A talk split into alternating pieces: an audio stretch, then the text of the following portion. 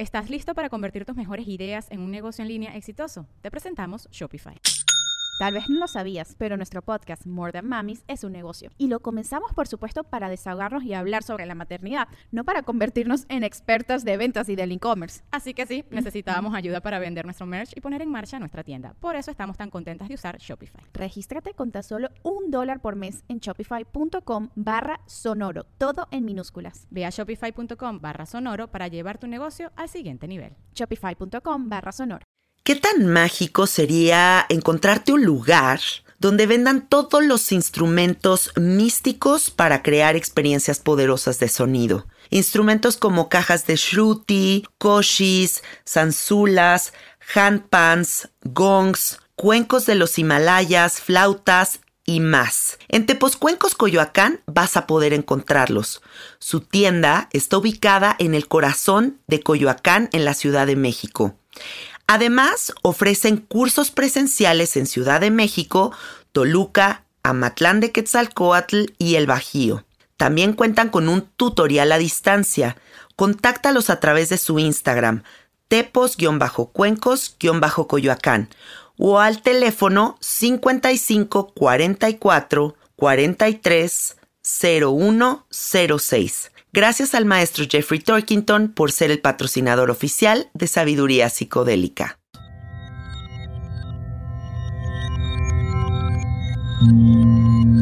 Estás escuchando Sabiduría Psicodélica por Janina Tomasini.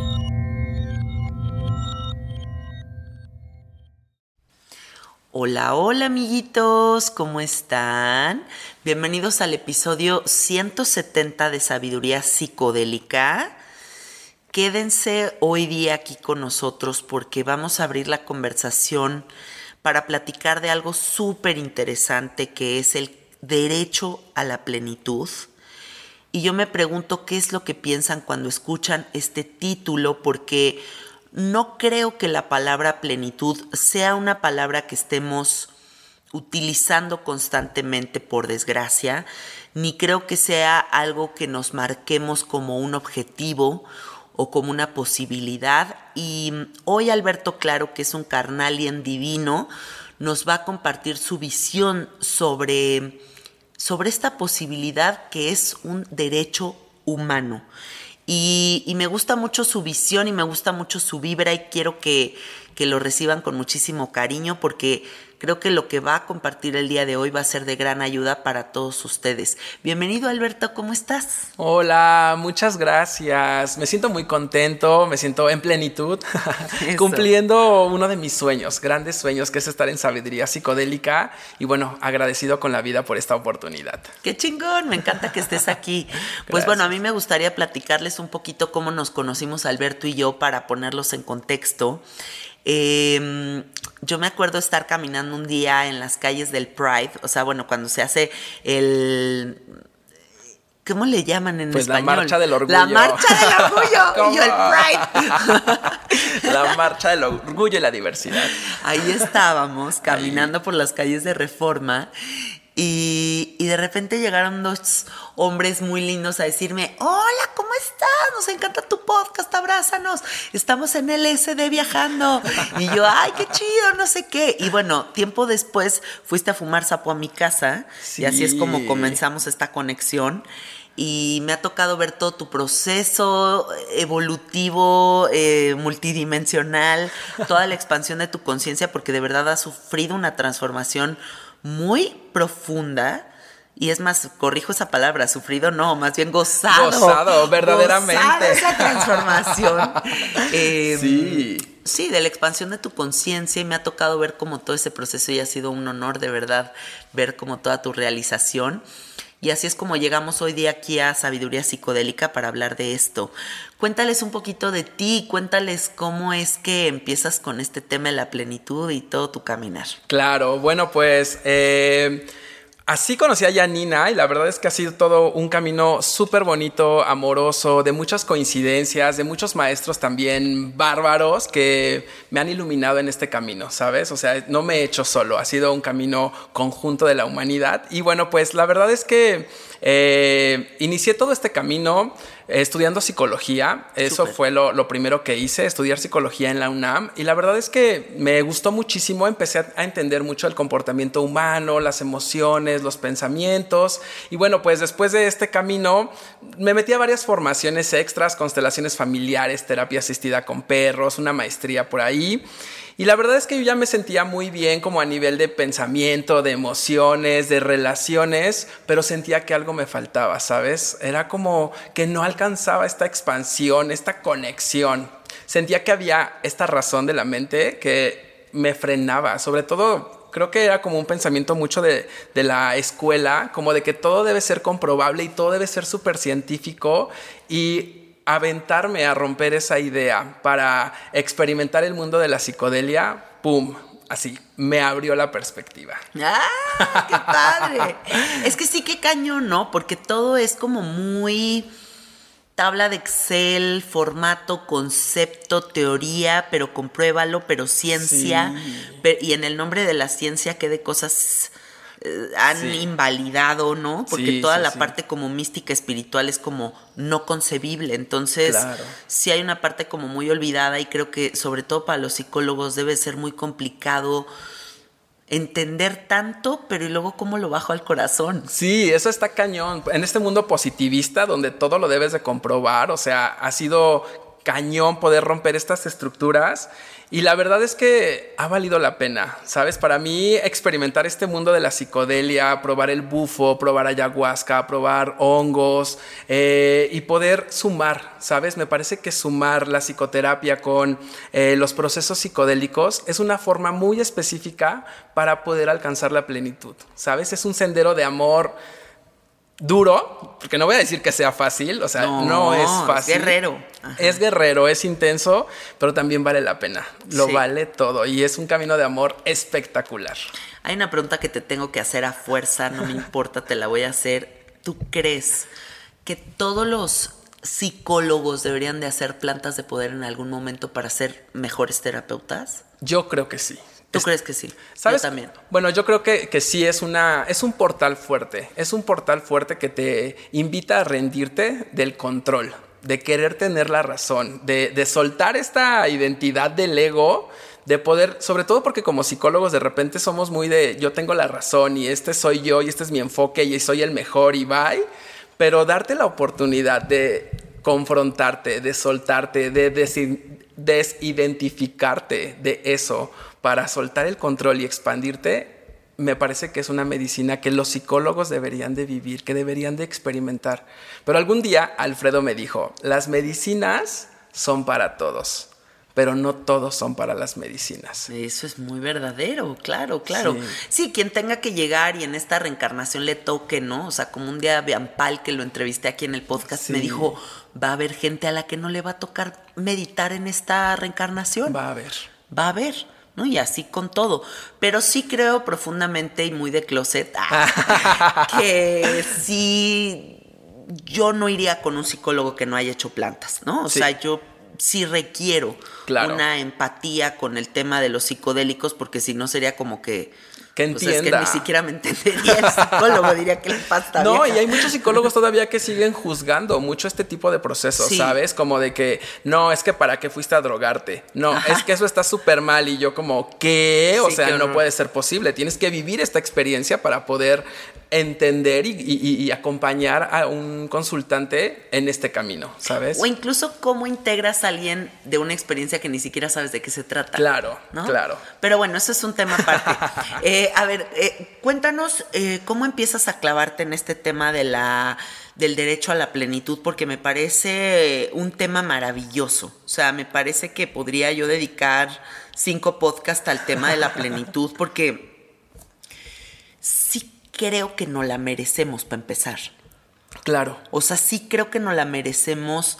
Sí me encantaría que este episodio se vuelva una semillita que se planta en el cerebro de todos los escuchas para que empiecen a necesitar. Claro. Que empiecen este camino de búsqueda porque de la búsqueda nacen las preguntas y de las preguntas nacen la resolución y de la resolución eh, la claridad y de la claridad la plenitud, tal vez, ¿no? O sea, si pudiéramos trazar como un caminito. Eh, me gustaría que este episodio de verdad los haga entender que se merecen esa plenitud. Cuéntanos cómo empiezas tú con este trip. Mira, mi camino por la plenitud eh, fue la conjugación de los procesos psicoterapéuticos y los procesos psicodélicos. Y en este camino, cuando hago bufo, me doy cuenta que existe algo más, que hay una expansión, que hay un espíritu, que hay una conciencia universal, ¿sabes? Y para mi mente poder entender esto era muy difícil porque mi mente era muy corta ante toda esta posibilidad. Y ha sido un desafío poder ir integrando estas experiencias eh, dentro de mi vida. Me parece que el camino que he decidido es poder vivir estas ceremonias, soltarme, ¿sabes? No, no, no dirían por ahí en la película de jóvenes brujas, de entrar con completo amor y con completa confianza a este tipo de procesos y darse la oportunidad de perder el control, de soltar el ego y de conocer el amor. Mm. Eso, qué hermoso. Y entonces así conocí el amor, viví el amor, sentí el amor, porque sentía que la psicología me lo daba a nivel de mi pensamiento, como que lo podía entender en mi cabeza, pero no lo podía sentir. Y, los procesos psicodélicos me han dado toda esta sensación, esta conexión, este sentirlo en el cuerpo y decir, ah, cabrón, ¿qué es esto que está pasando? ¿Sabes? De no poderle dar explicaciones, pero de poder sentir la profundidad del espíritu dentro de ti. Y eso me ha parecido hermoso. Y bueno, pues la manera en cómo yo los viví fue de una manera, eh, eh, en ese tiempo, hace tres años que viví estas experiencias, pues sí de repente no había muchos referentes, ¿sabes? O sea, justo iba con psicólogos y era como, es que ¿qué te metiste? Es que eso no, o sea, es una droga. Y yo como, ah, caray, pero es que no, no es una droga, o sea, esto es más allá de una droga. Entonces, me... me fue importante saber que las personas que viven estos procesos a veces pueden sentirse así, ¿no? Que pueden sentir que no los entienden. Muy solos, sí. Sí, a veces por ni tu familia, ¿sabes? Que la familia ni siquiera te entiende. O incluso ni te atreves a decirle a nadie que hiciste sapo no, no, o ayahuasca, o sea, ¿no? Claro, entonces... Eh, me parece que haya alguien que te vaya acompañando sin que te sientas juzgado, que te sientas comprendido, con compasión en los procesos, ¿no? Como no, no, no hay, no, no, metas presión en los procesos, no, no metas esta fuerza, solo dejas que fluya sin que juzgues a la persona, entonces vas acompañando desde un lugar diferente. Y como psicólogo para mí me ha dado una perspectiva de acompañar a las personas en este tipo de procesos que se sientan seguras y contenidas. Creo que eso es valiosísimo. Y así es como he ido integrando poco a poco estos engranes. Ay, me encanta, súper, súper, súper. Oye, y a ver, ¿qué es la plenitud para ti? O sea, ¿qué es la plenitud y, cómo lo puede entender la gente que nos está escuchando en este momento? Pues mira, la plenitud es un estado de conciencia, es un lugar para estar, es un lugar que no está en el futuro, que no está más adelante, sino que se construye en el presente, en la presencia. Se construye primero observando lo que ya es.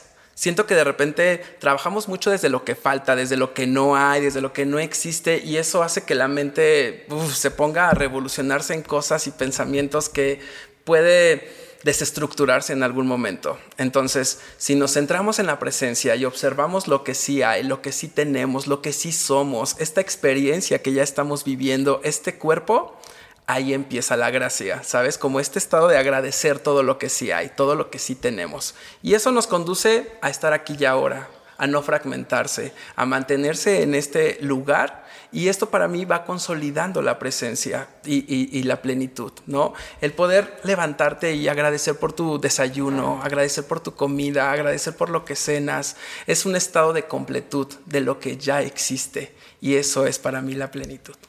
Pues bueno, hay un documental muy bueno en Netflix que se los recomiendo, es de mis documentales favoritos, se llama Yoga. Y entrevistan a yogis, eh, pues, gente que ha dedicado su vida a la investigación de la conciencia, a las prácticas, a la espiritualidad. Y mm, hay un señor que justo dice que la enfermedad social más cabrona que existe es la necesidad insaciable. Uy, sí. Es como esta sensación de sentir que nunca es suficiente. Claro. Y cuando tú dices la palabra completud, digo, qué importante es, güey. O sea, qué importante es de verdad voltear y decir, lo que hay es suficiente. Lo que soy en este instante es suficiente. Sí. Todo está perfecto, no cuando sea el director máximo de la empresa, Claro. no cuando tenga un Ferrari, no cuando por fin me case. Claro. ¿No? O sea, en este instante sola aquí en mi casa con 70 pesos en la bolsa estoy de huevos. Sí. Y, y tal vez sí, la plenitud es eso que describes tú, ¿no? Como ese instante en el que me traigo aquí. Claro. ¿Por qué? Porque lo único que tengo es este instante. Solo somos este instante, solo somos esta respiración aquí y ahora, ¿sabes? Mm, qué hermoso. Entonces, eso para mí representa la plenitud, este estado de completud en el presente. Y es un derecho que todos los humanos tenemos, que sí, existe. ay, qué bonito. Ojalá y de verdad todos lleguemos a, aunque sea en algunos momentos de nuestra vida, sentir esa plenitud.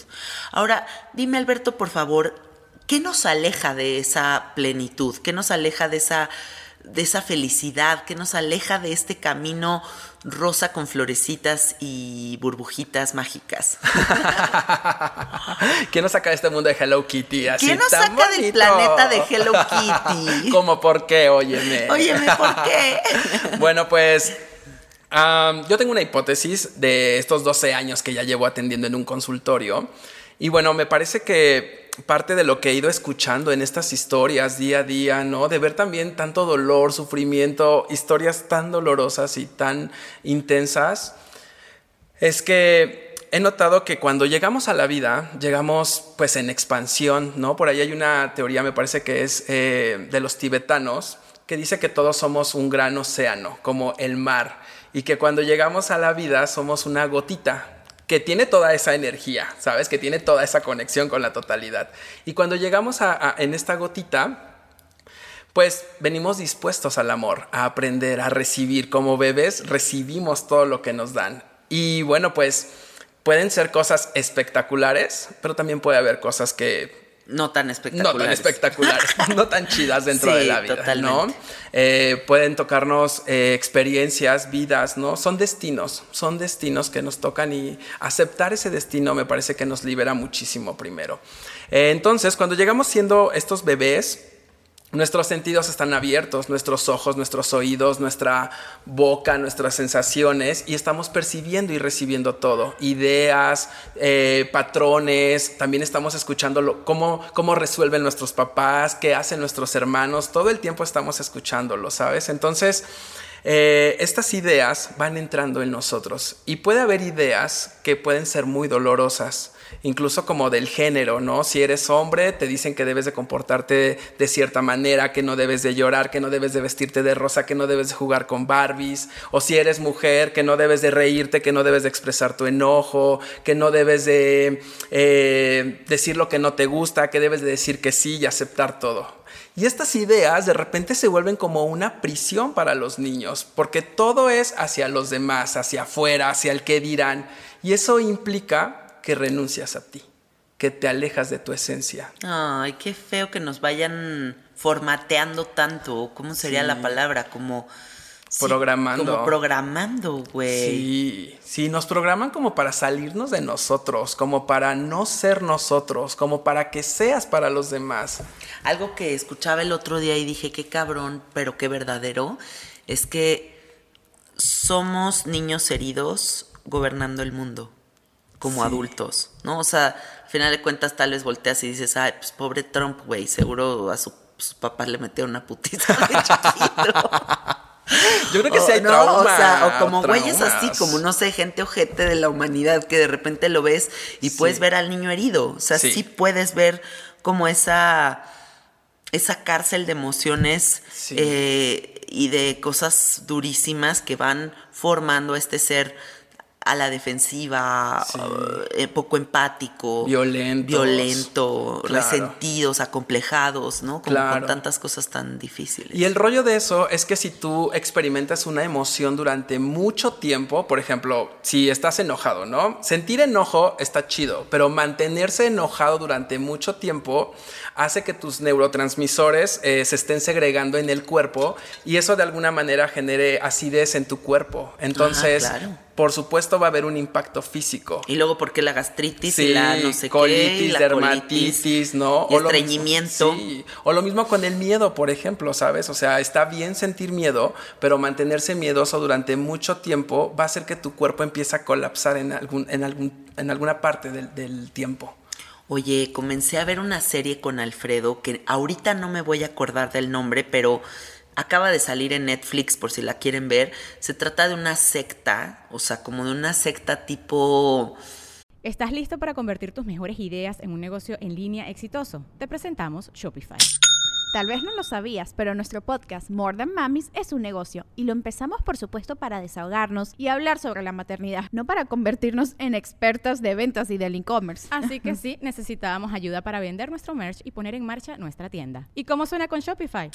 Llegó otra venta. Shopify es la plataforma de comercio que está revolucionando millones de negocios en todo el mundo. Ya seas un emprendedor desde tu casa o desde donde sea, Shopify es la única herramienta que necesitas para iniciar, administrar y hacer crecer tu negocio sin dificultades. Con Shopify puedo gestionar pedidos, envíos y pagos desde cualquier lugar, brindándote toda la información y estadísticas de tus ventas al detalle. Regístrate para un periodo de prueba con tan solo un dólar al mes en shopify.com barra sonoro, todo en minúsculas.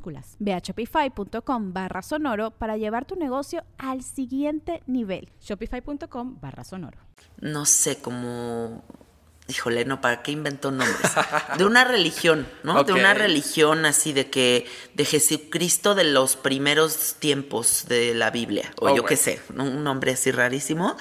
Y estas personas viven como en una comunidad eh, que son polígamos y como que todos se pueden casar con todos, pero ah, desde los 14 años a las chavitas los casan con señores y los señores de las de esta secta pueden tener 78 esposas, ¿no? Y bueno, Wow. un pedo muy Algo de obediente, un creo que pedo con- ah ese ese Es ese, ese, esa, ok. ¿no? y que salen todas como en Ajá, colorcitos sí, sí, pastel sí, sí. ok así se ve la portada por si la quieren ver pero al- por lo que quiero hacer referencia de esta serie es porque lo que yo puedo ver a través de todo el dominio de estos seres humanos que dicen tengo que obedecer y tengo que formar parte de esto es porque hay un- una educación con relación al miedo tan profundo que puedes dominar la mente de otro humano.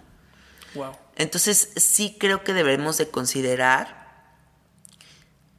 la importancia de nuestra libertad a través de resolver nuestros miedos. Claro. Porque dentro de más miedoso seas y más miedoso vivas tu vida, eres igual que esos güeyes en la secta que están dominados por un güey que dice, cásate conmigo, eres mi 78ava esposa. Wow. No, al final de cuentas, güey, estamos en esta vida, no necesitamos ser el güey de la secta dominado por los Jesucristos en los primeros de los tiempos, ¿no? Claro. O sea, en esta realidad, ahorita, el miedo es la cosa más cabrona que existe para que una persona pierda su derecho a la plenitud y su derecho al gozo y su independencia Claro. y su todo. O sea, no tienes visión, cabrón, si estás vibrando en miedo. Claro. Es lo que quiero decir. Se te cierra todo, todo se cierra, sí. Bueno, Sí. síguenos contando, No, la neta es que sí, o sea, justo creo que también eso sucede con, con algunas religiones, ¿no? O sea, esta manipulación a través de las emociones, como la culpa, el miedo, y ahí mantienen a las personas, ¿sabes? Te mantienes en un estado, sobre todo porque también yo creo que una persona que nunca ha ido a proceso terapéutico, así que nunca ha ido a proceso terapéutico, implica que no se ha preguntado quién es él. Sí, güey. No sabe ni qué pedo con él, ¿sabes? Entonces, cuando esas personas llegan a ser adultas, yo creo que esas personas aproximadamente replican el 95% de las conductas de sus sistemas familiares. Madres. Es muy alto, así, muy alto como replicamos, porque aprendemos por imitación todo, todo. Güey, si yo fuera soltera y estuviera en ligue full, Durísimo. yo sí ya lo primero que preguntaría es, ¿ya tomaste un proceso terapéutico? Oye, sí. Güey, o sea, yo sí creo que todos deberían de hacer eso, porque si no está muy cabrona de entrarte en una relación con una persona que no se conoce. Muy cañón. Yo nunca me he conocido más en mi vida que en este año, tres meses que llevo yendo a Gestalt religiosamente cada semana. Claro. O sea, a mí se me abrieron cosas que no se me habían abierto con absolutamente nada más. Claro. Y de verdad sí creo es fundamental. Sí, sí, sí. Es que la psicoterapia te da la oportunidad de autoobservarte, de escucharte primero cuando hablas y aparte tener como estas retroalimentaciones desde afuera y decir, ah, cabrón, no me había dado cuenta de lo que estoy haciendo o de lo que estoy repitiendo. Entonces es como tomar clases de ti mismo, Sí. aprender de ti mismo y de ti misma con amor. O abrir como una observación que Sí. normalmente no tienes porque vives más tu vida como en velocidad y en inercia. Claro, Y ahorita ya como que te detienes más a, ay cabrón, ¿y por qué sentí esto? ¿Y por qué dije esto? ¿Y por Sí. qué no he resuelto esto? ¿Por qué me encabronó este güey? Ya me di cuenta que no es ese güey, sino que soy yo. ¿no? o sea, no sé, Sí, te empiezas, a, te empiezas a responsabilizar y está cabrón. Y ves las cosas sin los 80 velos. ¿no? Sí, o sea, como sí, que sí. ya empiezas a ver naturalmente. Pero bueno, a ver, retomemos. Entonces, están estos bebitos que nacen puros, inocentes, y empieza la sociedad a decirte, no hagas esto, no digas esto, no comas así, no sé qué. Y empezamos a generar toda esta cárcel de, de, emociones e ideas. Sí, sí, sí. Se vuelve una cárcel que aprisiona. O sea, que real hoy a los niños de 12 años, 13 años, ya los lleva a sentir una gran ansiedad, ¿no? O sea, chavitos que llegan y me dicen, pues yo ya tengo trastorno de ansiedad generalizada y ya estoy medicado. Y yo, tienes 13 años, o sea, falta un gran periodo de tu vida y me parece sorprendente que tú ya estés lidiando con este tipo de dolores o de ideas o de pensamientos, O de etiquetas, güey. O sea, ya tengo TDA, pero tú chia, pero DDE, pero Sí. ZWY.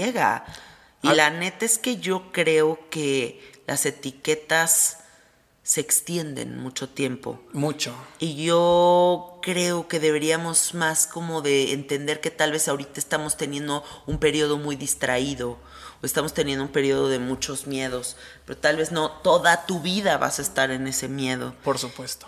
y liberarnos de las etiquetas. A lo mejor y está mal lo que estoy diciendo, ¿no? Pero liberarnos de las etiquetas creo que, que sería bueno. Yo creo que nos ayuda eh, para tener un referente o para saber qué pasa, pero sí creo que apropiarse de la etiqueta y vivirlo. Forever. Sí, forever, todo el tiempo. Y aparte, es como cuando dices mi enfermedad, o sea, ya se vuelve como algo dentro de ti. Y, Sí. y, y entonces es como entender que son procesos de la vida y que habrá, habrá momentos donde estemos más ansiosos o más bajoneados, ¿no? Pero no identificarte así durante toda tu vida, ni, ca- ni casarte con esta etiqueta y que también a los procesos que tengan medicación psiquiatra, psiquiátrica puedan tener un acompañamiento psicoterapéutico, porque Claro. el medicamento solamente ayuda a nivel orgánico, pero si no destrabas como patrones o relaciones, se sigue repitiendo eso, entonces existe una dependencia a los medicamentos. Esa combinación está Sí. buena. Entonces llegas a este punto donde eh, empiezas a renunciar a ti, a tu esencia, a lo que tú quieres, ¿no? Incluso si tú quieres estudiar una carrera, es como, no, no estudies eso, eso no te va a dejar dinero. Y es como, ¿qué? O sea, pero es lo que yo quiero estudiar. Entonces, esta prisión de ideas, de emociones, esta cárcel tan poderosa, lleva a las personas a terminar odiándose mucho odiándose, ¿sabes? Como el no soy bueno, no soy suficiente, con ideas y pensamientos muy autodestructivos, autosaboteadores, eh, que te pueden dirigir hacia ansiedades o depresiones y que te odies tanto que puedas atentar contra tu vida o odiar tanto u odiar tanto que puedas atentar contra la vida de los demás. Claro, o sea, como que ya el odio ya no sea nada más interno, sino cosas horribles que pasan en el mundo actualmente. Sí, y este, y este tipo de ideas al final nos alejan de la plenitud, pero también nos acercan mucho al dolor. Nos acercan al dolor y al sufrimiento, ¿no? Y en esta dualidad de la vida, la plenitud es un camino y también es saber que tenemos este dolor y este sufrimiento. Y ahí surge una chispa mágica. ¿Cuál? La chispa se llama voluntad. A huevo. Necesitas Confirmo, dices. Sí, sí, sí, sí. Es que necesitas voluntad. O sea, la voluntad es esta capacidad del ser humano para poder decidir, para poder elegir lo que tú quieres en tu vida. Pero yo también ahí le agregaría otra cosa. ¿Qué le agregarías tú? Yo le agregaría voluntad, diagonal, disciplina. Por supuesto, Porque sin disciplina no hay nada. no hay nada. O sea, tú puedes andar muy en la voluntad, pero si no la aplicas, vale o madre. Sí. ¿no? Leía un comentario que decía que hoy estábamos como muy eh, inmersos en estas ideas de motivación, como vamos, si lo logras, si puedes. Y que en Instagram, por ejemplo, vemos como muchas ideas de motivación que son la mecha, es como la mecha de la energía, si le prendes la pólvora. Pero eso necesita una energía para sostenerse. Necesitas la leña que sostenga esta fuerza, esta, esta chispa. Entonces, la llama o el combustible que tú le metes es la disciplina. Y también a nivel neuronal, la disciplina es la capacidad donde tus neuronas se van fortaleciendo, vas haciendo puentes sinápticos que se sostengan. Si lo haces una vez, pues va a haber un chispacito, pero si lo haces muchas veces, haces que esa neurona se vuelva mucho más fortalecida y ese hábito se vuelva más bien un hábito, que se vuelva algo mucho más en el tiempo. Como dijo Mayre Wink en unos videos que subió a YouTube, que decía, hay que construir redes neuronales mamadas positivas. Estén así como bien Ponchadas, fuertotas. ponchadas, redes neuronales mamadas, término Sí. que me fascina. Le mandamos saludos a Mayre. Sí. Eh, sí, de cosas que sean buenas para ti, ¿no? Porque también si estás empoderando el negativo, negativo, negativo, también se vuelve la red neuronal mamada que domina tu vida. Sí, y ahí está el pensamiento muy clavado, ¿sabes? Como que a veces escuchaba, eh, escuchaba esto de que a veces las personas se sienten muy orgullosas de decir, yo soy muy controlador, es que yo soy controlador y así soy yo. No es un motivo para sentirse orgullosos. O sea, Claro. es un motivo para preguntarnos qué necesito soltar. Y diría a mi maestra Lola Granados, a quien le mando muchos saludos también, que detrás de un gran controlador hay un gran miedoso. Por supuesto, porque necesitan todos esos este andamios, estructuras Sí. y cimientos para sentirse sostenidos en la vulnerabilidad e impermanencia de la vida. Claro, claro. O sea, yo no me puedo sentir en esa vacuidad porque me cago encima del pánico. Sí, sí, porque llegar a esa vacuidad es como soltarse en el río, es como acostarse y confiar y fluir. Y en un río tipo las cataratas del Niágara, güey. Si no crees que algo leve, así algo intenso. Ni siquiera es un rito acá leve, güey. No, sí es intenso. Pinche río loco, güey. Loco. ¿Cómo se llama el de Reino Aventura o el de Six Flags? El río salvaje. El río salvaje. así que vas así que te mueves por todos lados. Sí, Intenso y de repente está el niño aquí orinando y todo y tú vas ahí navegándola. Bueno, continúanos contando, perdón. Yo te estoy interrumpe y No, interrumpe. me encanta, me encanta. Y entonces, eh, bueno, pues el punto justo es que las personas llegan a este dolor, ¿no? Sí. A este dolor y que eh, a nivel futuro, o sea, en el futuro, si trazamos esa línea, tenemos resultados densos. O sea, eh, la OMS considera que para el 2030 los trastornos mentales pueden ser una causa o van a ser la, la primera causa de discapacidad en las personas en el mundo. No, qué duro está eso. O que un tercio de la población de México, o sea, el 29.9, según el INEGI, de las personas mayores de 12 años tienen depresión. O sea, un tercio de la población mexicana está deprimida. Un tercio de la y población. dentro de ocho años, Sí. La causa. ¿Cómo era esto? La, la causa más. La primera causa. La primer causa de discapacidad o incapacidad Ajá. sería la depresión. serían las enfermedades mentales. Madre de Dios, no, pues está muy fuerte. Entonces hay que hacer algo. Sí. Yo creo, yo, yo tengo la fe y confío en que podemos hacer algo para accionar como un bucle en el tiempo, un salto cuántico para transformar esta realidad, ¿no? Y saber que tenemos un sendero diferente. Ese sendero necesita voluntad y necesita disciplina. Es decir, primero saber que sí hay algo diferente. Para todos aquellos que creían que no había algo diferente, pues aquí estamos para decirles que hay una oportunidad, que hay un camino, que hay una esperanza, que hay una luz Sí. y que ustedes se merecen ese camino, porque lo que vinieron a hacer a esta vida, pues es a ser felices y a vivir en plenitud. Existe esa posibilidad. Ay, sí, por favor. y bueno, pues ahorita les voy a dar los tips de A ver, por favor, cómo, sí. cómo llegar a este camino, ¿no? O sea, cómo, cómo facilitar este camino. De acuerdo.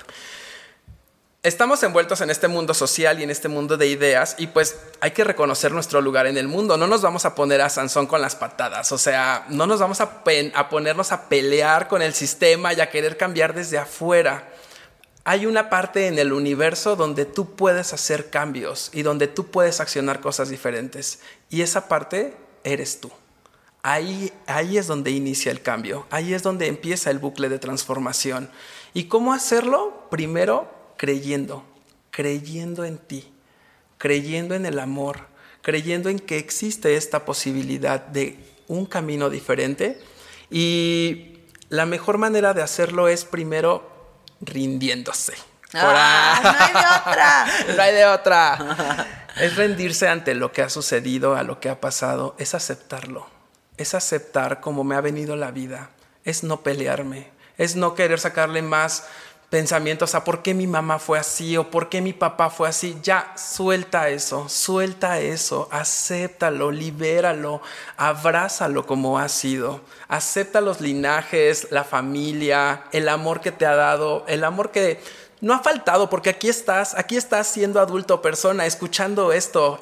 hoy eres exitoso, hoy eres ya la experiencia completa. Entonces acepta toda esa energía y ríndete ante querer seguir peleando, a querer cambiar historias, a por qué no hice, por qué no hubo. No va a suceder. Lo único que tenemos es hoy y hoy es donde podemos transformar. Entonces, si aceptamos y nos rendimos, llega el amor. Diría Darwin Grajales. Y, me, llega, el amor. Amo esa canción. Amo esa canción. Lloré, o sea, yo estaba. A veces siento que me muero y, me, llega, el amor. ya a veces siento que me entrego y, me, llega, el amor. Ay. Qué bonito. Cuando te rindes, cuando sientes que estás en el punto máximo, suelta, suelta y acepta no hay nada que pelear, no hay nada más que mover, solo aceptar. Y ahí empieza a surgir esta chispa de amor, porque si aceptas esta energía y aceptas esto, también empiezas a aceptarte por quien eres, por lo que eres hoy, por aceptar tu cuerpo, por aceptar tu día, por aceptar el día, la noche, el trabajo. Como este, no te peleas, te sientes en gratitud por lo que está sucediendo, por comer, por dormir, por amar, por tener una persona ahí al lado, por no tenerla también aceptas todo eso, ¿sabes? Dejas de pelearte con toda esta maraña de ideas sociales y aceptas. Y también es como que silenciar el ruido al que hemos, e, e, este ruido que hemos normalizado y que hemos formado, que, que, lo hemos vuelto parte de nuestra vida, ¿no? Siento que hay como un ruido que la gente dice, pues es normal vivir como loco. Sí. Y no, no es normal vivir como loco. No es normal que tengas 6 mil millones de pensamientos por día y que creas que es normal que de esos 6 mil pensamientos haya 5 mil que te estén chingando. Claro. O sea, no puede ser que normalices eso. Sí. Em, me gustaría compartirles una anécdota. No es muy acertada como toda la información que les voy a dar, pero la esencia de la información es lo que El mensaje. o sea, creo que estaba el Dalai Lama en una entrevista y llega una reportera y le pregunta al Dalai Lama, disculpe, eh, su santidad, ¿cómo es que podemos resolver el odio propio?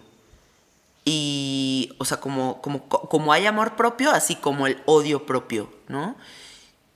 Y bueno, el Dalai Lama no entendía la pregunta y tuvieron que llevar como a seis traductores porque por más que le trataban de explicar, él no entendía el concepto.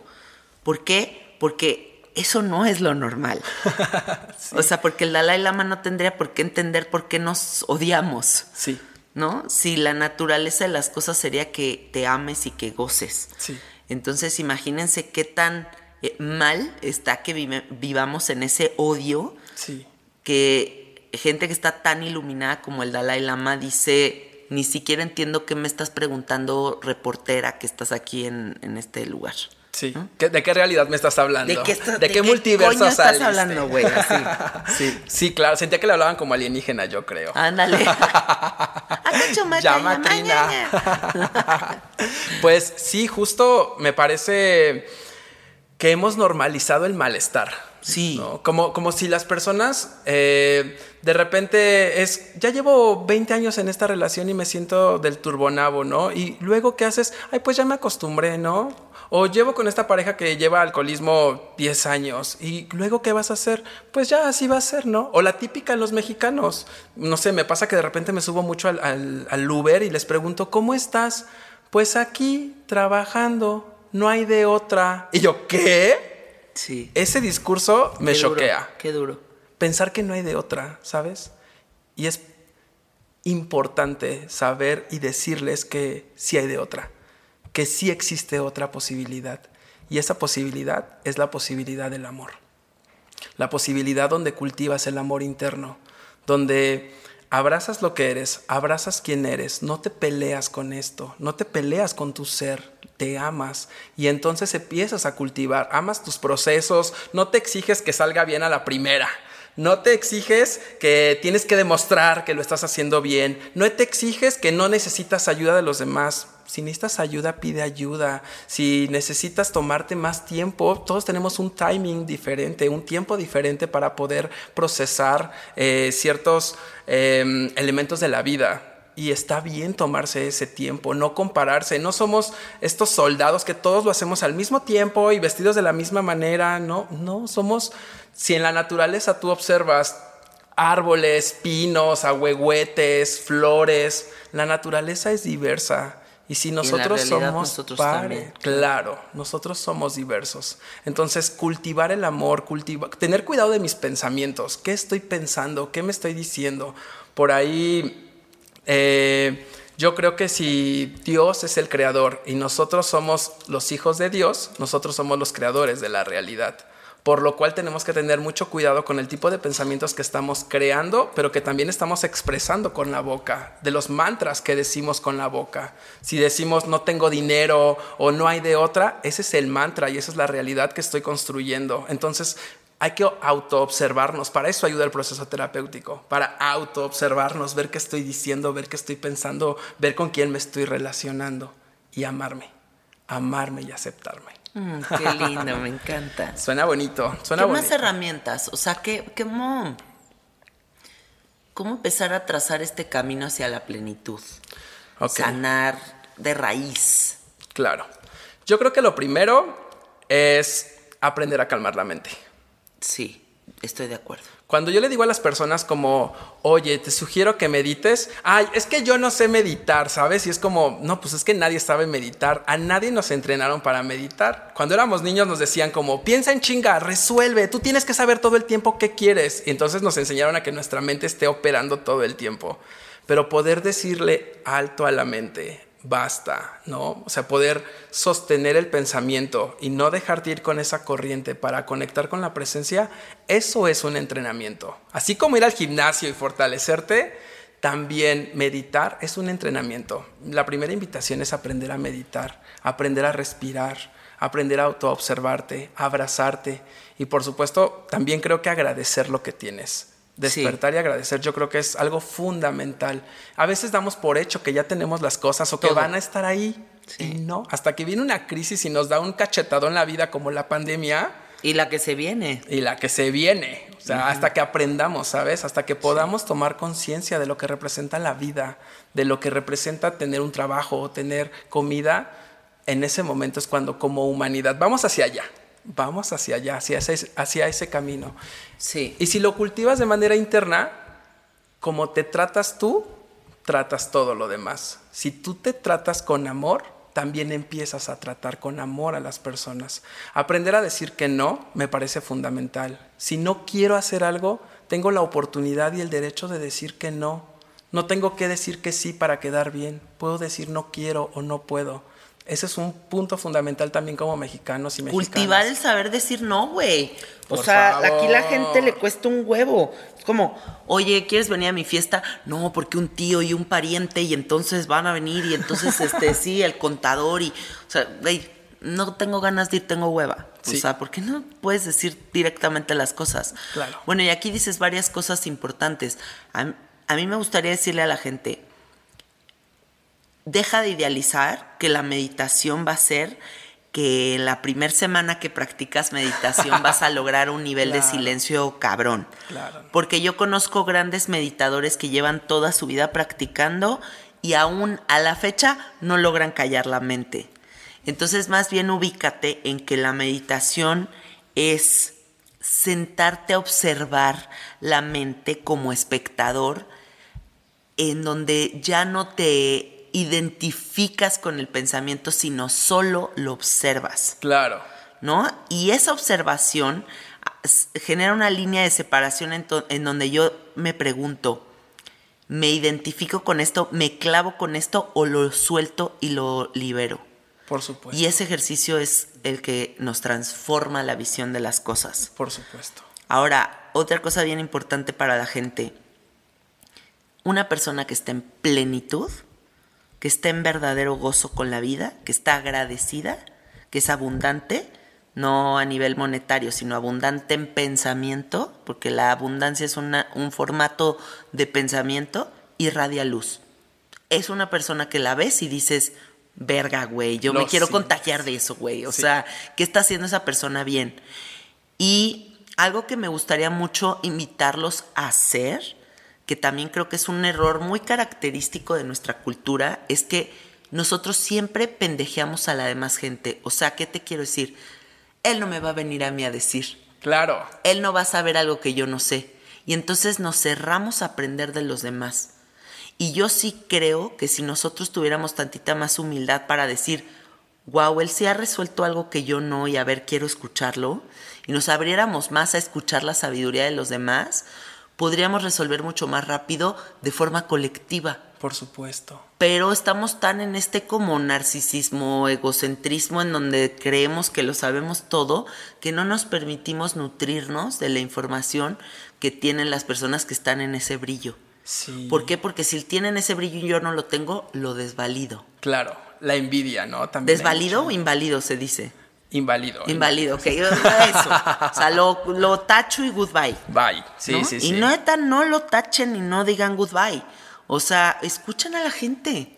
Claro. No, no se cierren porque hay mucha sabiduría aquí afuera. Sí, también creo que tiene que ver con una idea mucho de la infancia que tiene que ver con el competir. Mm. con un entrenamiento de competencia, de ganar, de estar en el cuadro de honor. Y me parece que justo esta nueva perspectiva, este nuevo flujo tiene que ver más con el compartir. Con compartirnos, con sabernos unidad, con sabernos hermanos y hermanas habitantes de este mundo, ¿sabes? De, de, no estar jodiendo al otro ni criticando al otro, porque el juicio es exactamente lo mismo. O sea, si yo estoy juzgando a los demás, es un parámetro de qué me estoy diciendo yo a mí mismo internamente. Sí. Si yo estoy tratando con desamor al otro, es la manera en cómo me estoy tratando yo a mí mismo, ¿no? Entonces hay personas que están sufriendo mucho porque dejan una energía fuerte a su alrededor y, como dirían los, los, cuatro acuerdos toltecas, no te lo tomas personal, ¿no? no te lo tomas personal porque no es una batalla contigo mismo, la aceptas y en la medida de lo posible tú permaneces en tu centro, en equilibrio. Y si esa persona en algún momento tú le inspiras, qué chido, ¿no? Tampoco tienes que ser el que va profetizando a los demás. Claro. Va a llegar quien tenga que llegar y, compartir me parece que es un mensaje muy importante. Por ahí Rigoberta Menchú, fui a mi, en mi primaria se llamaba Rigoberta Menchú. ¿Ah, sí? Por eso la conocí como todo este camino, eh, por ella, porque pues ella ganó, el premio, ella, ella ganó el premio Nobel de la Paz y ella decía que había que educar para la paz, ¿no? No educar para la guerra, no educar para competir, no educar para ganar, educar para ser, educar para estar en paz y no normalizar los estados del malestar, no normalizar que me tengo que aguantar o que no hay de otra. Este estado cuando tú despiertas y dices, ah, buenos días, ese es el estado natural del ser, el estado de paz. Dos segundos después ya empezamos con el pensamiento como, y tengo que hacer esto y que no se salgan de esa calma, no se salgan de ese estado, permanezcan en la paz, cultiven la paz, nos merecemos la paz. La paz es la integración de este dolor y de este placer en la unidad, es el equilibrio. Y sabes que también se me viene a la mente, Alberto, o sea, ahorita que estamos hablando de la plenitud, creo que la plenitud viene también con la congruencia. O sea, porque tú no puedes estar entendiendo tantas cosas de la vida, abriendo tantas puertas de entendimiento, expansión, pero sapo, pero ayahuasca, eh, pero soy psicólogo, pero tengo una maestría, pero tengo un doctorado, pero hago esto, pero, o sea, toda tanta cosa. Y luego voltear y tener una relación amorosa disfuncional.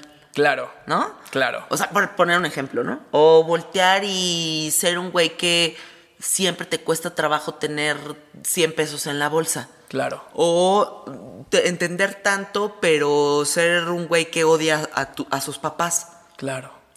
Entonces, a, a- a eso me refiero con esa congruencia, ¿no? Como que busquemos la armonía entre lo que entendemos y lo que hacemos y con quién nos relacionamos. O Por sea, supuesto. que haya belleza en todo, la búsqueda de la belleza. Claro. Porque de verdad, sí se pueden tener relaciones sanas, sí se puede tener un trabajo que te fascine, sí se puede comer y agradecer y ser consciente de cada alimento que te metes a la boca, ¿no? Eh, sí se puede ser el chofer del Uber y decir, qué chingón mi trabajo, me encanta compartir con la gente que se sube a mi coche, o sea, que parezco uno loco, ¿no? Sí se puede, o sea, sí, se puede voltear y ver a mi gatito y decir, wow, su existencia. Claro. Pero todo eso es como, siento que hay que buscar esa congruencia, Por sí hay que buscar esa armonía, porque la vida son muchas cosas al mismo tiempo. Y pues bueno, invitar a la gente justo a eso, ¿no? Como buscar eh, salud en todos los sentidos. Sí. Salud en tu linaje, salud en ver las cosas tal cual son, sin idealizaciones, sin Expectativas. dolores antiguos, sin, o sea, las cosas como son. Sí, sí, sí, la búsqueda de este bienestar, ¿no? Separo la palabra bienestar, es aprender a estar, es aprender a estar en, en este lugar, en este estado, donde esa responsabilidad solo depende de ti, Eso, güey. ¿sabes? Solo depende de ti, no depende de que cambie tu esposo, de que cambien tus padres. Esa energía y ese rincón en donde puedes hacer los cambios solo existe dentro de ti y es posible. Y lo más cabrón de cuando llegas a este, a este estado es que la vida se pone hermosa, ¿sabes? O sea, llegan momentos en mi vida donde de repente estoy llorando, contemplando y observando lo que va sucediendo y digo, es que no me la creo. Ya parecemos loquitos, ¿va? Parecemos loquitos llorando así de gratitud. No solamente de llorar de, de dolor. Chicos, Sí, quiero que lo sepan. de gozo. Llorar de gozo, llorar de amor, llorar de gratitud y decir, wow, gracias por esta vida. Todo lo vale, todo lo vale en esta experiencia humana y, y a disfrutarlo, a Sí. disfrutarlo, a vivenciarlo, porque yo creo que a eso vinimos. Sí. A vivir en plenitud. Y ese es un derecho que tenemos todas las personas. Es un derecho que está para todos aquí. Vivir en plenitud. Que se lo merezcan, que lo vivan, que te lo apropies, que lo vibres. Y que sepas que tú viniste aquí a vivir en plenitud y a cumplir tus sueños. A cumplir tus sueños, ¿sabes? A amar. Y cuando te amas tanto, te encuentras tanto, lo único que queda es compartir. Como una célula compartir con las demás personas para que sepan que esta es una posibilidad y un sendero hermoso y maravilloso. Qué chingón. Una amiga hace poquito me dijo, si quieres revisar cómo está tu energía y cómo estás tú, voltea a tu alrededor y ve lo que hay. ¿No? O sea, con quién te estás llevando, Claro. con quién te estás acostando, en dónde estás viviendo, eh, qué estás comiendo. O sea, no sé, revisen todo lo que está a su alrededor Por para que de verdad puedan ustedes hacer ese diagnóstico. Totalmente. O sea, nada es como que, ay, ¿por qué me pasa esto? Ay, ¿por qué? No. Tú eres el que está creando esa realidad que está pasando. Y así como ahorita puedes estar en un lugar muy oscuro, en cualquier momento puedes voltear y estar en un lugar muy luminoso. Por supuesto. Yo repito mucho esto en el podcast. La condición humana de cambiar a cada momento es una de nuestras más grandes bendiciones. Claro. ¿Por qué? Porque ahorita tú puedes estar aquí, pero en cinco minutos acá, o puedes turbocagarla, pero voltear y decir perdóname por favor, Sí. o puedes estar en una relación de la chingada, pero luego encontrar al gran amor de tu vida, o no sé, o sea, ¿sabes? Todo, Sí. todo se está transformando y esa eh, bendición que tenemos con relación a la transformación nos, ha- nos permite eh, tener esperanza. Claro. todo el tiempo. Y crecer. Porque también creo que de repente las personas idealizan como el estado de plenitud a que vas a estar feliz todo el tiempo.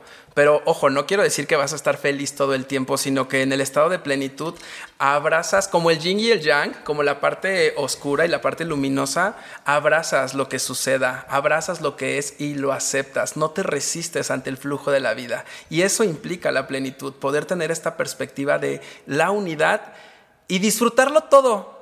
¿Sabes? Disfrutar. Si te toca bailar y moverte, lo disfrutas. Y si te toca terminar una relación y chillarlo, también también hay una posibilidad para drenar el alma y purgarlo y soltar. Diría Darwin Grajales que solamente en las partes oscuras es donde se va haciendo paso la luz, ¿no? Si solamente fuera luz sobre luz es como escribir en un pizarrón blanco con blanco, no lo alcanzas a ver. Claro. Necesitas este contraste de la vida para poder observar, ver y elegir y sobre todo poder aceptarlo, aceptar la vida como es. Oye, Alberto, ahora cuéntame, por favor, ¿cómo es que tú ayudas a la gente con todos los procesos integrativos post-medicina? Porque yo sé que andas clavado en esas ondas. Eh, ¿Qué has podido observar en ese camino?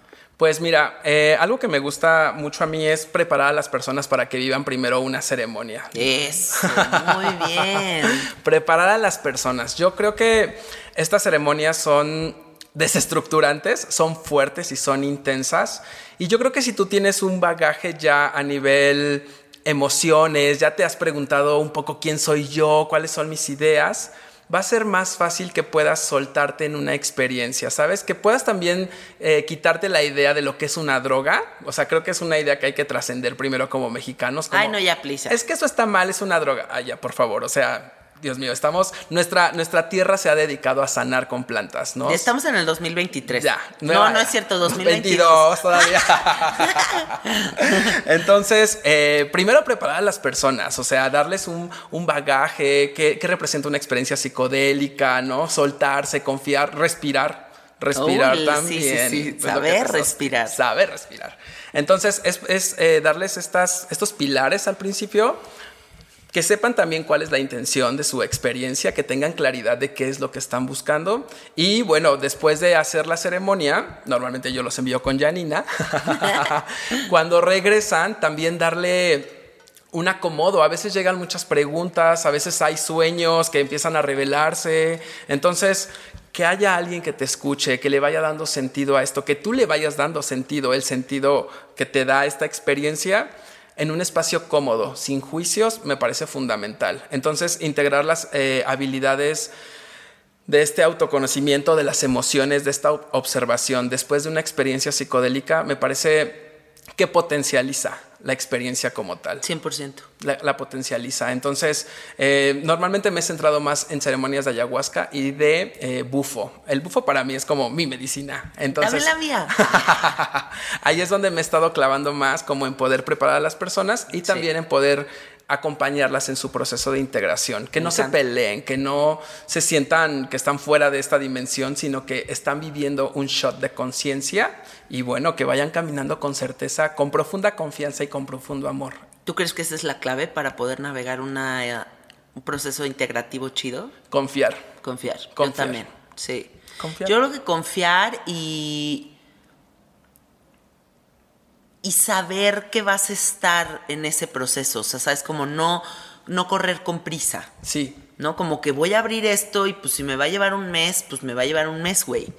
Pero querer que en un día se resuelva todos los pedos que tienes de la existencia, pues está muy cabrón. O sea, sí tienes que saber que es como, aquí voy a estar. Ser paciente. Aquí voy a estar, voy a ser paciente, voy a mantenerme muy abierto y no voy a pensar que me quede loco. Exacto. Porque también esa creo que es una un gran problema, ¿no? Que tenemos como esta idea de que tenemos que ser como muy sensatos y solo de una forma y muy funcionales. Sobre todo. Entonces, ahorita esto no me vaya a impedir ser tan funcional en mi trabajo, ¿no? Sí. Ahorita no me puedo adentrar en mis pedos. no, o sea, si no tienes tiempo de adentrarte en tus pedos, entonces mejor neta no hagas experiencias psicodélicas, porque sí sí creo que es una experiencia para estarse ahí un ratito. Sí, sí, sí, sí, tanto en el bufo, o sea, que es una desestructuración fuerte de, del yo, Sí. O sea, realmente es un, un quiebre de- del yo, porque para la única manera en la que puedes acceder a la unidad es a través de perder la identidad de tu ser. Es la única manera. Entonces, pues realmente estás viviendo una disolución del ego poderosa. Y volver a estructurarte, integrante, integrarte, es con paciencia, es con confianza y con chorro de amor con Sí. compasión. Y también he notado que después de la ayahuasca, o sea, puedes quedar chumado, no este término, que quedas chumado unos días, pues sí, también, también disfrutarlo, ¿sabes? Porque también es Sí. una experiencia que disfrutas muchísimo. Y yo siento rico eso. Sí, a mí también me encanta. Me encanta. Me encanta estar en el post de la ceremonia, es como flotadísimo. Flotando, güey. Qué rico. Amo esa sensación. Amo esa sensación amo, de, amo. de wow, wow, y ves todo y Gracia pura, güey. gracia pura, estado de gracia, estado. O sea, de que yo creo que podría escribir poesía en esos días. Todo, sabes. O sea, sí. sí. es como un grado de inspiración muy poderoso. Estás directo con el canal. Totalmente. Abiertísimo, así. Sí, Línea directa. Sí, sí, sí. Sí. Y si hay un terapeuta que va ahí a tu lado, como disfrútalo, siéntelo, intégralo, ¿sabes? Se vuelve confortable el proceso de integración. ¿no? Sí, Entonces, sí, claro esa es mi que vida. sí. eso es lo que yo creo que va facilitando los procesos de integración y a eso me dedico específicamente en este momento, a los procesos de integración pre y post ceremonial. Sí. No, y qué importante, ¿no? O sea, que le des esa ese espacio a esta medicina, o sea, que digas, voy a ir desde antes a prepararme, voy a ver qué temas quiero abrir, voy a empezarme a entender, a ver, Claro. y luego voy a tener un espacio para hablarlo. Claro. Qué rico, o sea, así es como debería de hacerse las cosas, bien. Sí, Bien con un plan, con un plan, un ¿no? plan. que tengas un plan. Y me gustas tú mucho como terapeuta porque siento que eres muy actual, muy visionario, muy abierto. Eh, Sabes, como que tienes todo este... Has experimentado mucha cosa, o sea, como que siento que eso es importante para poder empatizar con la gente. Sí, leía una frase que dice que para brindar luz hay que echarse fuego. Y hoy a veces sí este fuego me ha quemado fuerte. O sea, he salido bien chamuscado de algunos procesos. O sea, que digo, wow, qué intenso, qué fuerte, qué.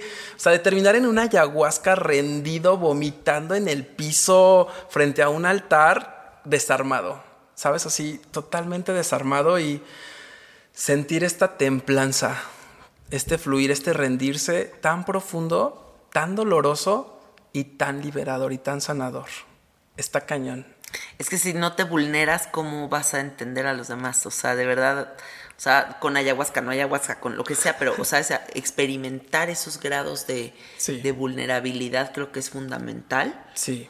para poder iluminar, como estás diciendo. Y creo que los psicólogos, por eso es que deberían de, bueno, yo creo que deberían de vivir este tipo de experiencias porque es conocerte a ti mismo en otros estados alternos de conciencia. Y si no te conoces, si no sabes, vas a acompañar a las personas hasta el punto donde tú te has conocido. Pero si quieres llevar profundos acompañamientos, tú debes de conocerte profundamente. Sí. Y bueno, para cerrar esta maravillosa entrevista, este mágico encuentro, y, y porque este sábado es el Pride en México, la Marcha del Orgullo, me gustaría que nos digas qué se siente ser un hombre homosexual mexicano en este momento de la historia, o sea, como que siento que es un momento como muy específico de transformación, de romper muchos paradigmas, de, de no sé, como que siento que, que es muy importante este momento para toda la gente a nivel liberación, autenticidad, tanta cosa tan importante. Y, me, y quiero que tú nos digas qué sientes. Claro, bueno, yo me siento súper orgulloso, súper orgulloso de, de- de vivir esta experiencia en este personaje, ¿sabes? Como en este personaje gay.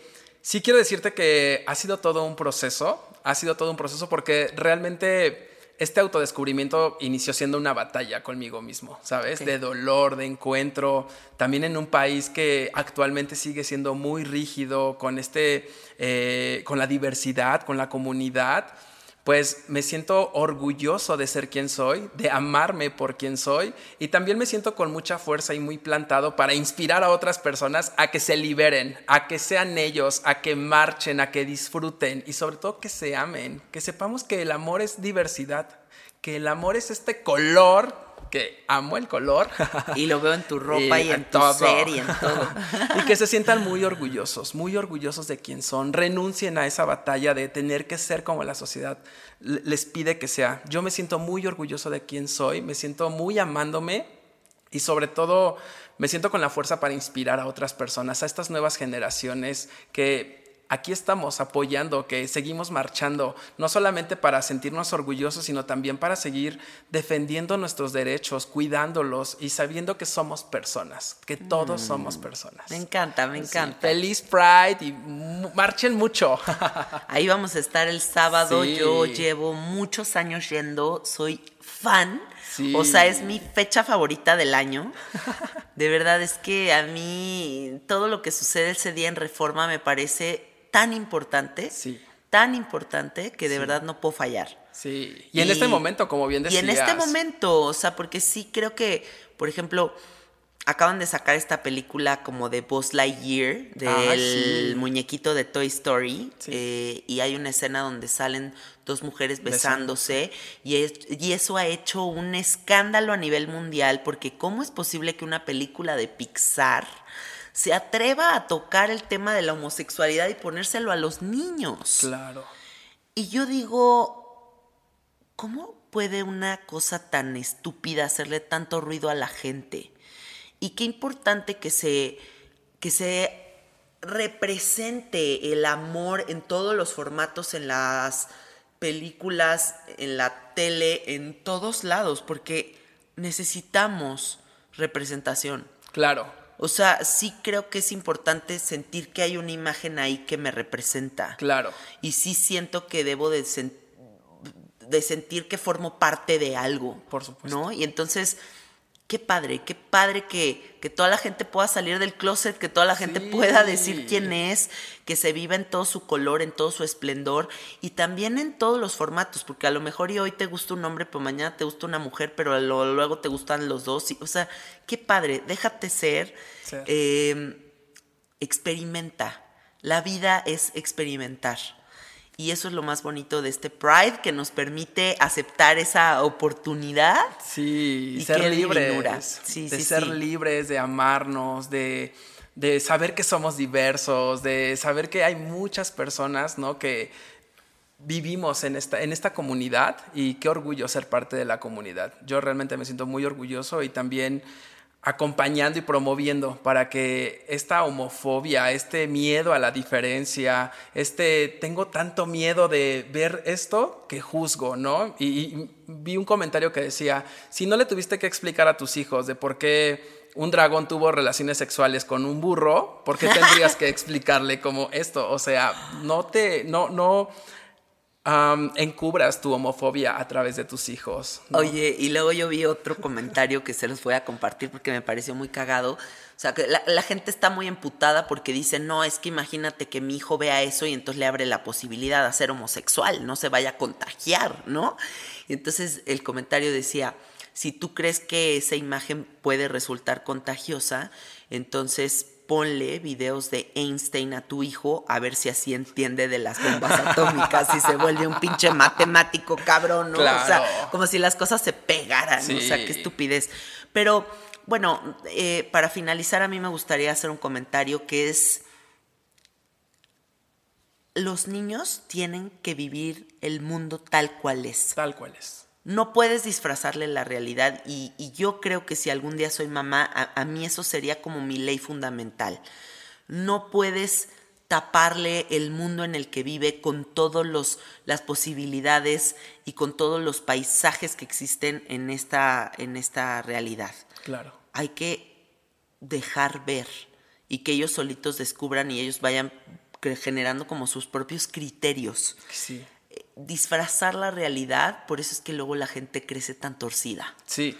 Porque si a mí todo el tiempo me dijeron que solamente viera hacia un ángulo y volteo y me doy cuenta que el real, la realidad es mucho más apabullante y amenazante de lo que me pintaron, me va a costar mucho trabajo la vida. Va a ser muy confrontativa. Va a ser muy confrontativa, entonces mejor hay que ver todo el espectro completo. Sí, claro, y sobre todo enseñarle a los hijos a pensar que las cosas son como son. Así. Y a ver, entonces ya tú genera tu propio criterio. Claro, claro. Así como es, o sea, quitarse todos estos velos y fluir, ¿no? Sí. Ayer vi una película que se llama En todas partes, en, to- en todo momento. Ah, yo también la vi. Está No, se bien llama buena. Everywhere. Everything, time. every time, at the same. No. Sí. Ay, bueno, Algo ya saben así, cuál. algo así. Este, a ver, no, les voy a decir cuál es el título. Es Everything, Everywhere, at the same time. Sí, ese es el título. Está, está, me voló la cabeza. Ah, ¿te gustó? Me gustó mucho porque había una frase que decía justamente que lo correcto es un término que las personas con miedo han creado. ¿No? Y, y saber que, o sea, no hay correcto ni incorrecto. Hay un mundo por experimentar y que no tengas miedo. O sea, que vibres, que vibres en la verdad. Fíjate que esa película yo tenía muchísimas expectativas porque todo el mundo y todos los no carnaliens fue como, no mames, es la película más cabrona del año, es lo más cabrón que me ha pasado en la vida. Y yo dije, güey, la tengo que ver. Bueno, para empezar, se me hizo como un Kill Bill psicodélico, pero al final cuentas como con mucha violencia, Sí, cosa que no me loco. gusta. Eh, se me hizo demasiado pacheca, demasiado fumada. Sí entiendo el, lo profundo del mensaje, pero al final como que para mí fue too much. O sea, como que Sí, es es demasiada intensidad para mí, no, no acabó de cuajar. La tuve que ver, de hecho, en dos partes. O sea, como que primero la vi y luego dije, ay, no, esto es demasiado, luego me echo la segunda parte. Pero ya ves que primero pasa un chingo de cosas y te dicen primera parte. Y cuando dijeron segunda parte dije, ay, no, ¿cuánto falta? Sí, sí O está sea, no. desestructurante. Ya, please, güey. ¿No? Y se me hace un gran logro a nivel guion, eh, logro, formato, o sea, concepción de todo lo que generaron ahí, pero no, No no, te encanta. la neta no. Discúlpenme a los que desilusione por decir esto, pero Corazones a mí rotos la verdad no. No, No te no, no, se me hizo too much. Bueno, mi amor, diles por favor dónde te encuentran, cómo se conectan contigo, eh, todo eso. Claro, bueno, pues en mi Instagram me pueden encontrar como Alberto Claro o eh, Farito-de luz. ¿No? ¡Ay, no mames! Todo cursi, ¿verdad? Bueno, es que es una metáfora que yo le digo a los consultantes mucho al principio, que es una luz que me ha sido brindada por mis maestros, por mis padres, por mis hermanos, o sea, es un foquito. trabajo personal. Y mi trabajo personal, y que esa luz me ayuda a poder expandir, a que vean los senderos, pero no decido por los demás. Yo solo muestro los senderos y las personas van decidiendo por sí mismas. Ah, me la gusta, me gusta. Ok, entonces ya respeto tu farito de luz. No mames. Me gusta, bueno, me sí, gusta. Alberto Claro en Instagram y también, bueno, eh, Axel y yo dirigimos un centro de psicoterapia en la Ciudad de México. Saludos, Eh, Axel. Saludos a Axel, que es el amor de mi vida. Ah. y bueno, pues que juntos dirigimos un centro de psicoterapia en donde coordinamos un equipo de terapeutas Buenísimo. que manejan este tipo de procesos integrativos, ¿no? Terapeutas que ya han ido contigo también. ¿Cómo se el llama tu, tu lugar?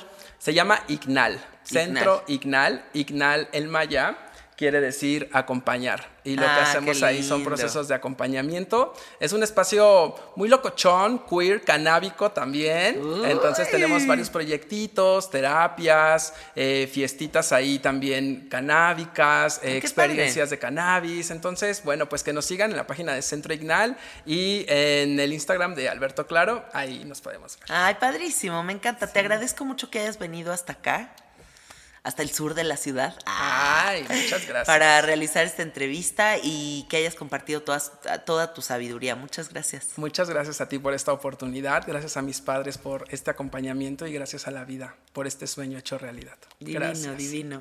Bueno, amiguitos, nos escuchamos la próxima semana. Compartan el episodio. Ya saben que, que el que lo compartan nos ayuda mucho para difundir, para expandir estas voces. Denle follow en la campanita para que se enteren cuando salen los nuevos episodios. Y me encuentran en el Instagram como Cassette Art. Y resulta que ahora ya tengo TikTok. ¡Éale! Y estoy como sabiduría psicodélica. Muy pronto ya empezaré a darle a los videitos, pero por ahí ando, ¿ok? Bueno, les mandamos muchos besitos. Gracias por escucharnos. Disfruten Happy Pride. ¡Happy Pride!